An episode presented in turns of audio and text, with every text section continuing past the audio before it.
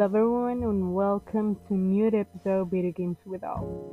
In today's podcast, we're going to review the two games the PS Plus gave us for July, and they are Call of Duty Modern Warfare 2 Campaign Remaster and Fall Guys Ultimate Knockout.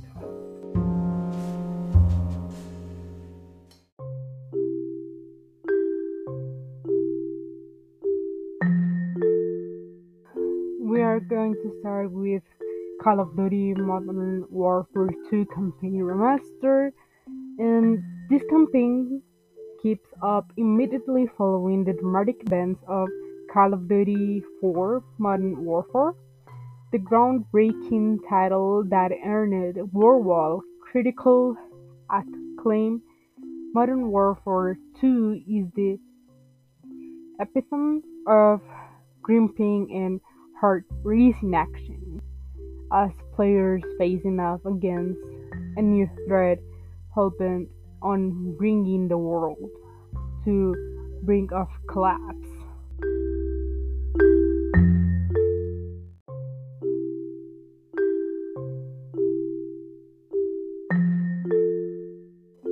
The Call of Duty Modern Warfare 2 campaign has been fully remastered with improved textures, animation, physical based rendering, high dynamic range lighting, and much more.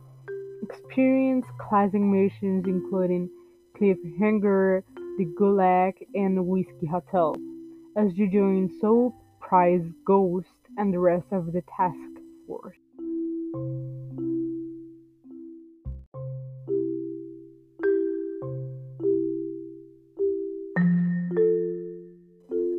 Call of Duty Modern Warfare 2 campaign has been fully remastered with improved textures, animation, physical based rendering, high dynamic range lighting, and much more. Experience classic missions including Cliffhanger, The Gulag, and Whiskey Hotel as you join Soap, Price, Ghost, and the rest of the task force. 141 in the global spinning fighting to the restored force in order.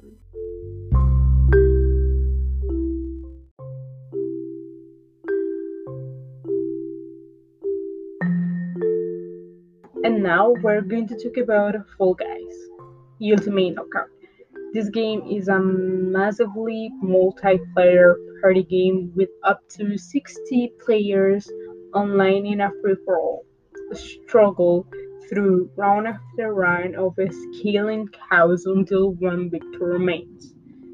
And believe it or not, you are diving into a series of ridiculous challenges and wild obstacles courses with masses of other competitors in line, all with the hopes of making the cut and advancing to the next round.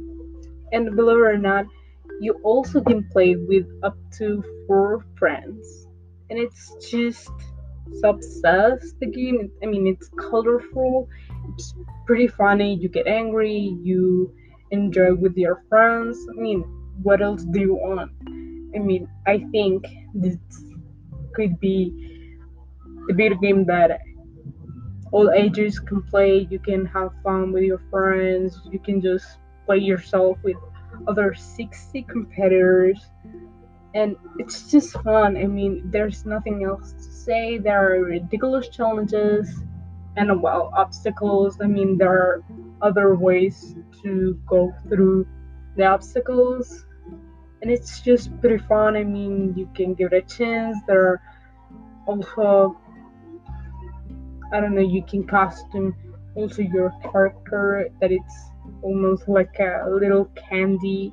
So you can put it other colors a combination of colors a different design of the skin. And it's i think it's pretty funny actually. And i have played a lot. I mean it's one of my favorite games right now. It's kind of childish because of the colors but that doesn't mean that it's not funny and that you can have a great time playing it. So I recommend it.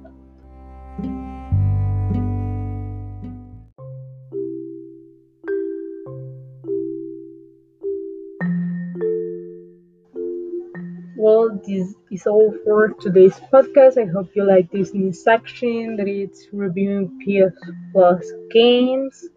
If you like it, please give it a like.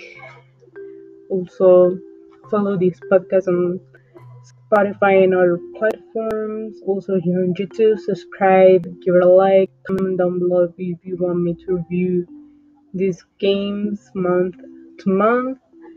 And also, please follow me on Instagram, Alejandro R. And see you next time. Bye.